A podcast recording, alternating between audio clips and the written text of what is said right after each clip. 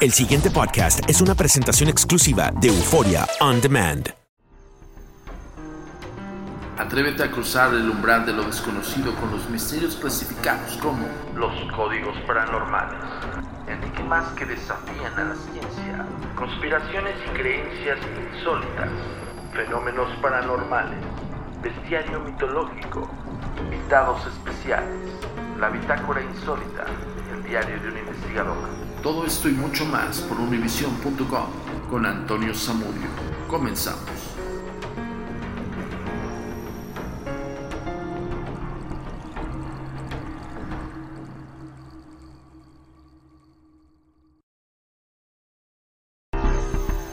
Tu comunicación con nosotros es muy importante. Ponemos a tu disposición las redes sociales. Facebook, Agencia Mexicana de Investigación Paranormal. Instagram, arroba a mi paranormal guion bajo y arroba turinsólito. Twitter, arroba a mi paranormal y arroba agentes de negro. Suscríbete a nuestro canal de YouTube, a mi paranormal de los agentes de negro y agentes de negro. TikTok, arroba a mi paranormal.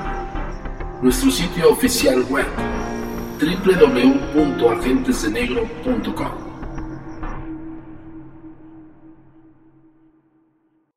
Hola, ¿qué tal? Bienvenidos una vez más a Códigos Paranormales, los podcasts de lo desconocido, a cargo del servidor y amigo Antonio Zamudio, director de la Agencia Mexicana de Investigación Paranormal, los Agentes de Negro. Esto es traído como cada semana hasta ustedes por univision.com y por Euphoria On Demand. El día de hoy vamos a platicar acerca de los milagros del infierno. Suena muy eh, rimbombante el título, pero es así. Los milagros del infierno. Les voy a dar un contexto del por qué vamos a tocar este tema y el por qué le denominamos los milagros del infierno. Porque al final del día, la simbiosis entre Dios y el diablo o el adversario tendría, tienen que estar forzosamente eh, coexistiendo uno del otro. Si sin uno el otro no existiese. Y es por eso que se habla de la contraparte, pero a su vez es casi hablar del mismo tema. Entonces no es como hablar como de agua y aceite, aunque per se a, a, la situación fuese así, ¿no? A lo que conocemos o lo que nos han instruido eh, los escritos antiguos y pues bueno, la Biblia y todos estos eh, libros, ¿no? De los cuales habla acerca del adversario, el diablo, Luzbelo, lo que como quieran verlo, y en este caso pues el infierno. Están ligados el uno con el otro y no, puede, no podrían no coexistir. Tiene que estar la simbiosis, la unión entre los dos, algo así como el bien y el mal. Bien, vamos a entrar al tema directamente, porque algunas personas hablan de pronto en idiomas que desconocen. ¿A qué se debe los espantosos cambios del yo alternante? ¿Sirven en realidad los exorcismos para algo? ¿Quién provoca los horrores de tan extraños fenómenos? El cuerpo humano es amoral, desconoce conceptos como el bien o el mal, y en condiciones normales no obedece otras leyes que la necesidad. Pero se interpretan ciertas y espeluznantes anormalidades físicas como causadas por entidades divinas, según vimos, eh, bueno, habla acerca de, un capítulo anterior, que esto eh, es un libro, un gran libro que les voy a subir en redes sociales, libro de pasta escrito, se llama La magia, perdón, magia, los poderes secretos, es de la colección eh, de esta saga y pues bueno, es un libro de las ciencias prohibidas. Ok, Continuamos. ¿Cuál de estas dos interpretaciones sería la acertada? Pregunta y les preguntamos a ustedes también. Eh, ¿O proceden todos de estos espantos de una ominosa entidad desconocida cuyo rostro jamás veremos? Lanza la pregunta abierta, pero a la vez eh, inquietante, del, justo como iniciamos el podcast de los códigos paranormales los milagros del infierno. Existe, yo, yo les quiero hacer esta pregunta, independientemente que este gran libro la haga, pero les voy a hacer yo la pregunta. ¿Ustedes creen que ambas entidades tendrían que coexistir? O sea, tendrían que, vaya, no, yo me estoy yendo por otro lado. Ahí les va de nuevo, para que entendamos todos. ¿Ustedes creen que si Dios existiera, no existiría el diablo? Creo que ya me complica un poco más. más bien ahí les va. ¿Ustedes creen que solamente existiría una entidad? Eh, llámese Dios o el diablo. Esa es la pregunta clave. ¿Ustedes qué piensan? Si creen que ambos tendrían que coexistir o tendría que existir uno nada más. ¿Ustedes creen que sería como la completa versión de la deidad o de la maldad? Por favor, comentenlo en las redes sociales. A ver qué. Quiero leerlos o, escucharlos también. Acuérdense que nos pueden enviar este, mensajes de voz por, por Telegram al número oficial de la agencia que es 55 42 90 41 07.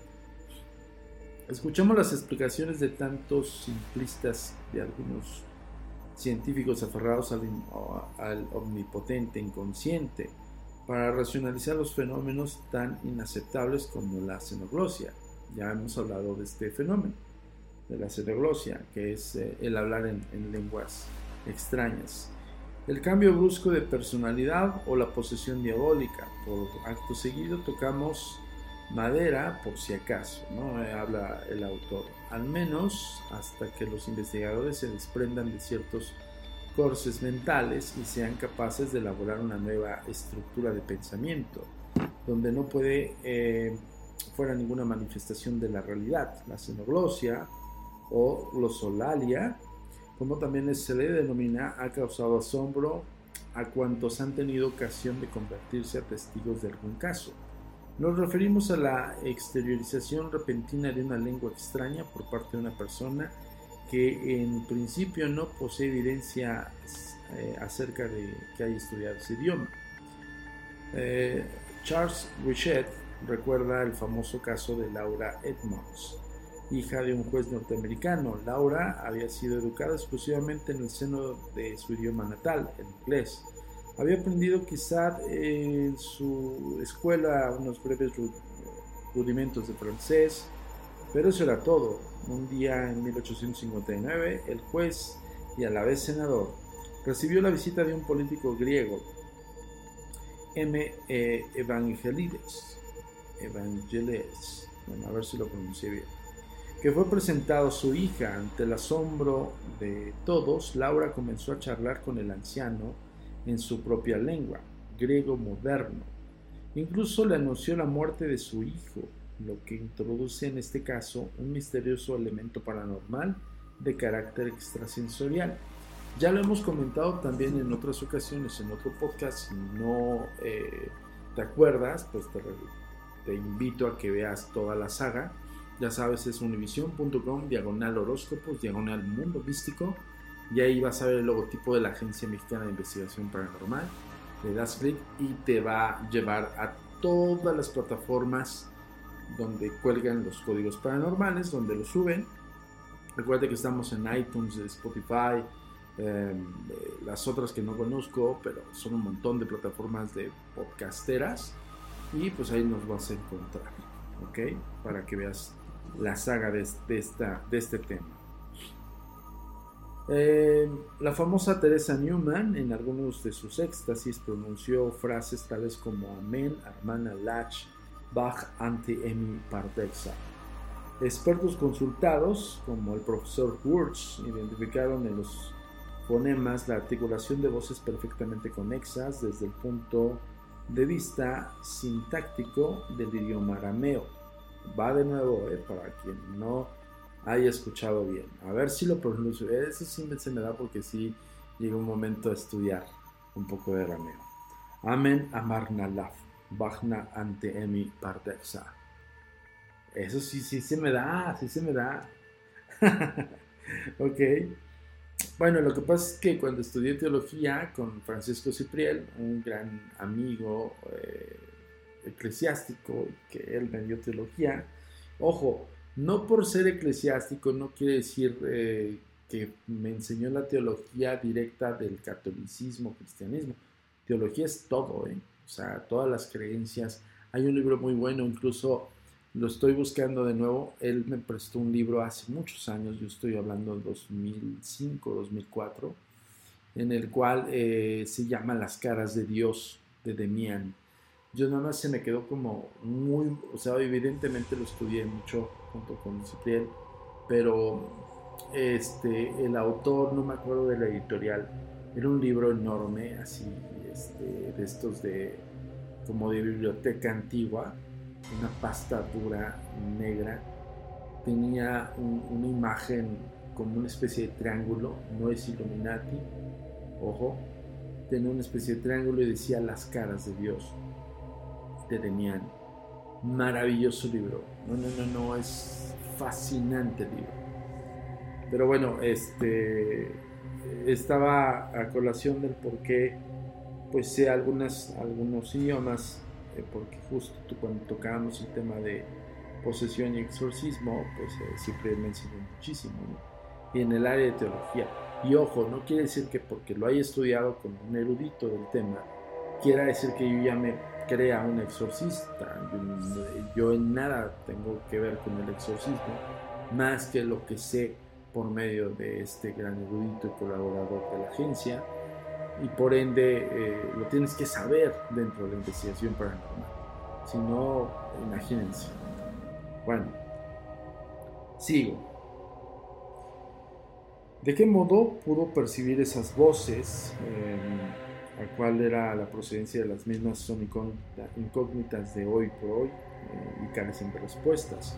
Al momento que hablan de Teresa Newman, al expresar este arameo, el profesor Wurtz identificaron en los fenómenos de la articulación, ya habíamos dicho, perfectamente conexas en el punto de vista sintáctico de su idioma arameo, que era una lengua hablada habitualmente por Jesucristo, que eh, eso es lo que le impresionó al profesor Wurtz, o de, de Teresa Newman.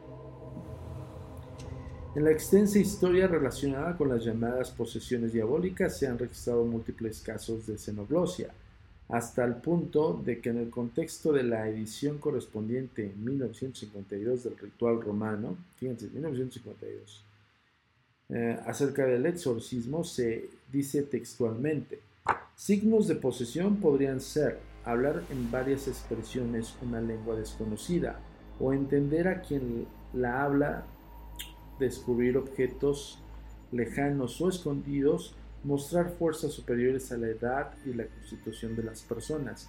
Ya lo hemos platicado en otros podcasts, insisto, si no te acuerdas, date, un refresh aquí en la página de, Univision y ahí te vas a dar cuenta.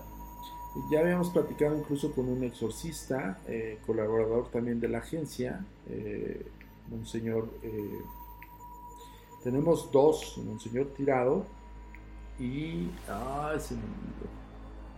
Soy malísimo con los nombres. Amezcua. Y, el señor, el este padre Amezcua. Fascinante sus pláticas. Ya hemos tenido también otra entrevista aquí en los códigos paranormales para que la cheques. Recordamos el caso de los hermanos Bullner, eh, Teobaldo y José, eran hijos de un humilde buhonero residentes de Ilfurt, pequeña aldea en Alsacia. Ambos contaban eh, con edades de 9 y 8 años respectivamente. En septiembre de 1865, la familia comenzó a observar manifestaciones anormales que motivaron la intervención del doctor Aldrich y otros médicos. Encorvados con la clásica postura eh, opistotonos, em, en la que el paciente se arquea hacia atrás o hace una especie de arco iris, apoyando las manos y talones sobre el suelo y otras veces girando vertiginosamente o revolcándose en el suelo con violentos espasmos. Los dos niños provocaban sentimientos de horror y compasión a quienes los contemplaban. En ocasiones el vientre de Teobaldo se hinchaba desmesuradamente, observándose en el área abdominal extrañas ondulaciones y contracciones, como si en el interior se debatiera un animal furioso. Perdón. Ahora que, hicimos la, búsqueda para la nueva serie en la que estamos participando con la plataforma Netflix, este, nos tocó ver un caso, híjole, no puedo hablar mucho, pero me acuerdo mucho de estos síntomas que estoy leyendo aquí en, este libro de las ciencias prohibidas. Y este es impresionante. O sea, esto que, acabamos de, leerles, sí se da. ¿eh? O sea, sí pasa. Eso sí pasa. Pero bueno, ya no quiero contar más porque no puedo, ¿no? Entonces mejor vean la serie. Ok, eh, cuando alguien eh, se acercaba portando un crucifijo o un recipiente con agua bendita, era presa de una fuerte agitación. El tórax sufría extrañas convulsiones como si se tratase de un fuelle, mientras proferían blasfemias con una voz de tonos graves, como si fuera emitida por un adulto alcoholizado.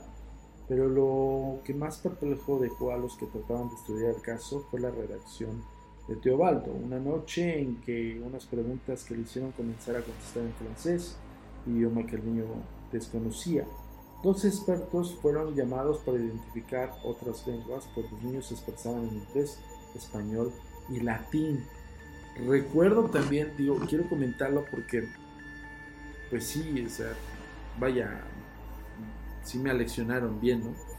Eh, el primer caso de posesión que tuve en nuestro haber, bueno, que tuve a nivel personal, eh, no que me haya pasado a mí ni a nadie de familia, sino que intervine en un caso de una, de una conocida mía. En aquel entonces estábamos en un programa de televisión que se llamaba Vivo la Mañana, en Canal 4, en Televisa, y, recuerdo perfectamente que este, yo ya traía el aleccionamiento de Francisco Cipriel. Cipriel me decía, tienes que hacerle dos preguntas o una pregunta. La primera pregunta, si te contesta, ya no tiene caso que le hagas la segunda. Te sales y me llamas. Textual, esa era la indicación de, de Cipriano. Pues estas preguntas se realizan en latín. Yo lo he hecho incluso también en las sesiones del Tour Insólito, cuando hago este, apertura de umbral y cuando hacemos un, ejercicio de metodología de Ouija hago esas preguntas, ¿no? Bueno, para, cerrar, pero esas preguntas son en latín y, la persona influenciada o posesa por un posible demonio te contesta en latín. La pregunta es qui ex pater? Es una pregunta que es que la voluntad del Padre. Es una pregunta, no es una confirmación. Entonces Cipriel me decía que cuando la persona que está siendo influenciada, o en este caso posesa, te contesta.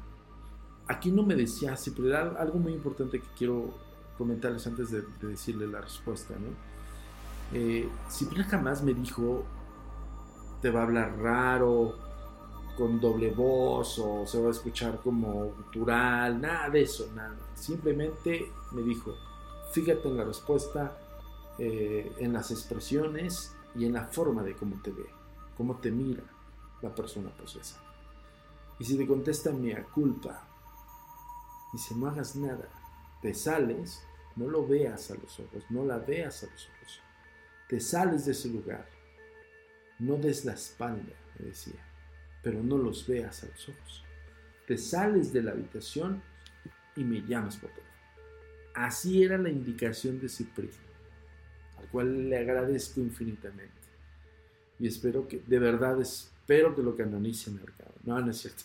Este, pero sí hizo mucha labor, ¿no? Entonces, este, la verdad es que, aparte de ser un gran amigo, fue un gran maestro, ¿no? Donde quiera que te encuentres, siempre. Muchísimas gracias. El problema de la posesión diabólica ha suscitado hasta hace muchos años el interés de especialistas de todos los campos científicos. Dos corrientes han contribuido a clarificar el problema. Por una parte, la psiquiatría descubre que tras cualquier caso de monoposesivo, no eh, existe otra cosa que una enfermedad mental, normalmente una neurosis epileptiforme, a ver, va de nuevo, epileptiforme, o sea, una enfermedad de epilepsia. Y eso sí es cierto, ¿eh? incluso dentro de nuestros colaboradores, también este, nuestro curador de psiquiatría de primera mano dice, bueno, probablemente puede ser una epilepsia. esa es la primera enmienda, pero también no se les no se les juzga porque al final del día pues, ellos tienen una forma de, dictaminar, una forma de, analizar los casos, ¿no? Independientemente incluso que sean colaboradores de la agencia y que estos científicos sean un poco más abiertos, ¿eh? cada quien. La obra de Osterreich, ¿ok? Osterreich, termina con todos los mitos referentes al endemoniado por su parte. La moderna teología concluye con la imagen de que Satán nos había dado tradicionalmente un catolicismo que se pasó docenas años quemando brujas y neutralizando a millones de personas con el fantasma del infierno. Muy buena frase, ¿eh? muy buena frase, él les va de nuevo. Por su parte, la moderna teología concluye con la imagen de que Satán nos había dado tradicionalmente un catolicismo que se pasó docenas de años quemando brujas y neurotizando a millones de personas con el fantasma del infierno. ¡Wow! Me encantó, me encantó. Ahí se los dejo ahorita. Voy a redes sociales. Síganos en las redes sociales para que comenten acerca de todo esto. Ya les hice una primera pregunta. La primera pregunta es, si Dios si Dios no existiera, ¿existiría el diablo? Esa creo que es la pregunta más lógica y directa. Si no existiera el diablo, ¿existiría Dios? Gran pregunta. Espero leerlos de verdad. Quiero saber qué onda, cómo piensan eh, con estos conceptos. Si, ustedes piensan que, que, uno no puede vivir sin el otro. O si sí pueden vivir uno sin el otro. Ahí está la pregunta. Si no existiría Dios, ¿existiría el diablo? Pregunta. Y al revés, si no existiera el diablo, ¿existiría Dios? Con esto los dejo, voy a código, ah, perdón, voy a este, redes sociales para que te recuerdes eh, por dónde las vías de comunicación en Facebook, Twitter, Instagram, la la la. Y eh, quiero leerles, quiero saber qué opinan acerca de este tema. Y regreso con ustedes. Tu comunicación con nosotros es muy importante. Ponemos a tu disposición las redes sociales. Facebook, Agencia Mexicana de Investigación Paranormal. Instagram, arroba a mi paranormal-bajo y arroba. Twitter, arroba a mi paranormal y arroba agentes de negro. Suscríbete a nuestro canal de YouTube, A Mi Paranormal de los Agentes de Negro y Agentes de Negro. TikTok, arroba A Mi Paranormal. Nuestro sitio oficial web, www.agentesdenegro.com.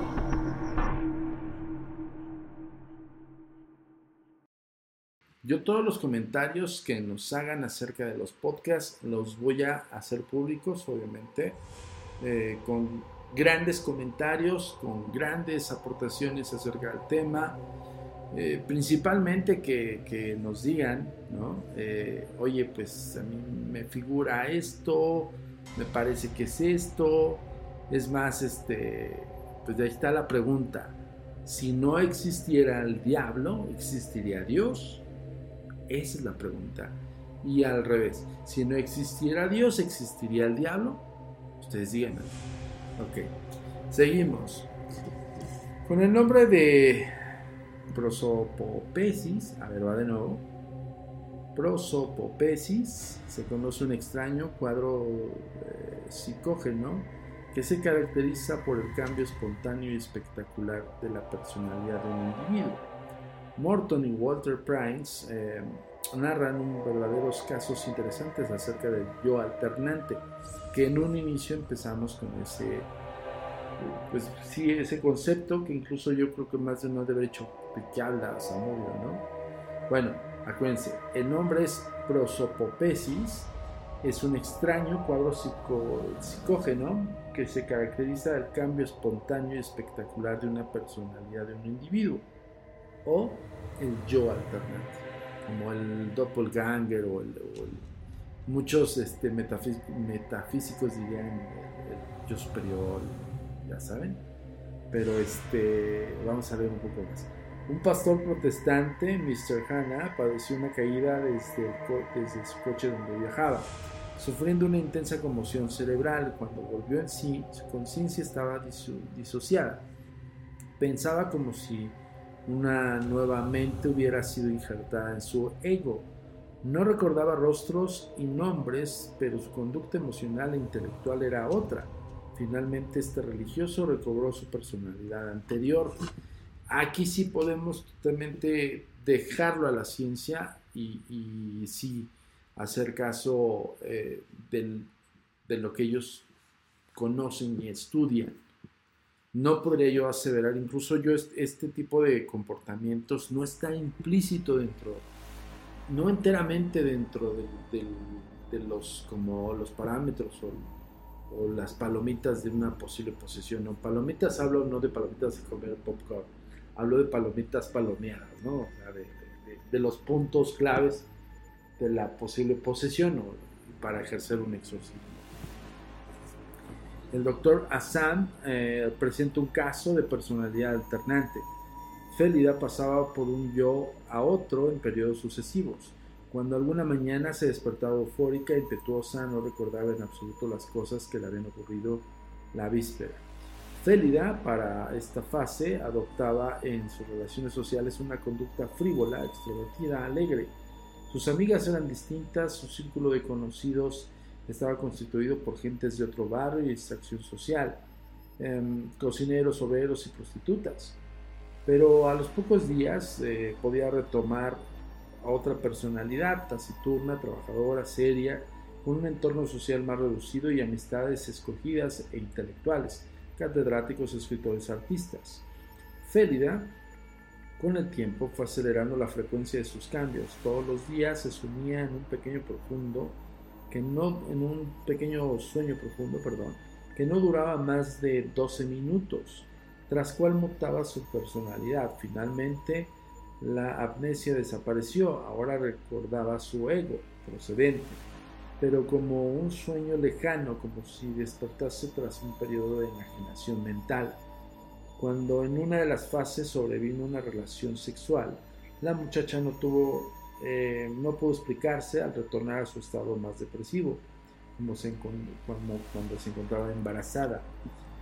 En otro caso, una señora de Ocaña reside en Barcelona, contaba que durante 14 meses tuvo hasta tres cambios de personalidad. En cierta ocasión se encontró de repente con, en Tarragona, sin conocer la ciudad es eh, en su propia identidad.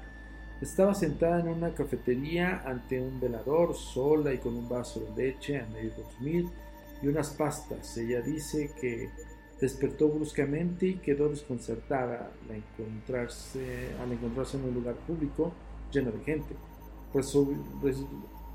Resolvió su bolso. Es que como que no le entendí mucho a la lectura. Resolvió su bolso yo creo que revisó su bolso y encontró un carnet de identidad que le dijo muy poca cosa, pero no recordaba su propio nombre. Acudió a la policía hasta que su hija la reclamó. Vivía esta en la misma Tarragona. La señora Ocaña había bajado em, normalmente cinco días atrás, pero le fue en ese estado imposible reconocer a los familiares aunque le relató que todo lo que experimentaba, eh, su perplejidad y desorientación espacial, cuando regresó a su ego normal, se borraron de su memoria las experiencias pasadas. En el curso de la hipnosis puede, puede conseguirse algunas veces cambios espectaculares del ego, pero donde realmente resulta notable esta permutación es de los casos de mediunidad. Justo ya hemos platicado en otras ocasiones acerca de los mediums, en otros podcasts. En las sesiones espiritistas algunos sujetos caen en trance identificándose su yo con la personalidad de un sujeto ya fallecido. La voz del medium se, se torna grave si aquel fuera un varón. Eso no es una regla. ¿eh? Ojo con eso, digo, a reserva de, la investigación de este libro. Pero no es una regla. Sus gestos y estilo de lenguaje pueden recordar a los que aquel asumía en su vida normal. Eso sí es una regla. Cuando un medium está haciendo interlocución, por lo regular, toma la personalidad, identidad del fallecido. Pero ojo, no cambia la voz. O sea, si es un medium mujer, no es de que haga la voz así. no, no, no, no. Estás escuchando la voz de la persona medium pero el comportamiento y la forma de, expresarse, si es un hombre, lo va a hacer. Si es que es un medium físico, ojo, ya hemos hablado de estos conceptos y los hemos comentado aquí en, Códigos Paranormales. Uno es el medium de trance, medium en el cual es un canal, podría, bueno, son todos son canales, pero en manos eh, entrelazadas y hacer como preguntas y respuestas y el otro es medium físico. El medium físico es aquel que incluso segrega aportes en el más puro y llana investigación de espírita. Y estos aportes por lo regular son figuras y formas incluso rostros de aquellos espíritus a contactar. Otro es este que estamos narrando, que es el medium que toma la personalidad del fallecido y tú lo ves hablar y gesticular, incluso hacer como ademanes del fallecido. Esto se da mucho en el, a finales del siglo XVIII, principios del XIX, con la corriente de Allen Kardec, el cual eh, hicieron muchas sesiones y eh, por lo regular quienes realizaban las sesiones espiritistas o quienes querían participar en una era para contactar al familiar del fallecido. Entonces, estos reconocían sus ademanes, sus gesticulaciones, casi todo, ¿no? Evidentemente veían a otra persona, veían al, al, Pero bueno, esto, esto sí, sí era importante mencionarlo, porque este, eso sí pasa, pero eso de la voz sí se me hace como muy descabellado, le soy bien honesto, porque no, pues es como quererla hacer gruesa, ¿no? Y ahí sí podrías pensar en una posible este, pues, engaño o fraude. ¿Vale? Ok, eh, la voz del medium, eh, bueno, esto ya lo leí, perdóneme. Las interpretaciones de este y otros episodios relacionados con el cambio del yo varían naturalmente según la eh, adscripción ideológica del autor que haya estudiado tan curiosas reacciones. Los espiritistas, eh, los espiritistas, es que iba a decir los espíritas, los espiritistas ven en tales manifestaciones la presencia de un operador o entidad periespiritual que logra sustituir al espíritu de la, del medium, controlando desde ese momento sus órganos rectores cerebrales. Se trataría de una encarnación, eh, no propiamente porque la encarnación es justo la evolución, la evolución de un espíritu de un cuerpo a otro. Para los eh, psiconeurólogos, tales cambios no están totalmente clarificados. Se les atribuye a un origen psicótico en la mediunidad, o sea, disturbios bioquímicos del cerebro, no muy distintos a los manifestados en la esquizofrenia o apertura de vías de acceso a nuestro inconsciente durante la autohipnosis. Híjoles, gran tema, ¿eh? Gran, gran tema. ¿Saben que Un día de estos voy a tener de invitado a, a, la siguiente generación del doctor Ávila. Y pues vamos a tener de invitado al doctor psiquiatra Ávila para que también nos dé su punto de vista aquí de algunos casos que vamos a ir como tocando dentro de las investigaciones de la agencia, que lo hacemos usualmente con él, lo hacíamos con su padre, este, y ahora ya lo estamos haciendo con el, con el junior. Y bueno, es una, es una expresión no este, denostando nada, ¿no? Es un gran doctor. Y, este, y luego sí tenemos ahí nuestros pequeños encontronazos, pero pues esa es la idea, ¿no? La idea es el discernimiento científico de investigación.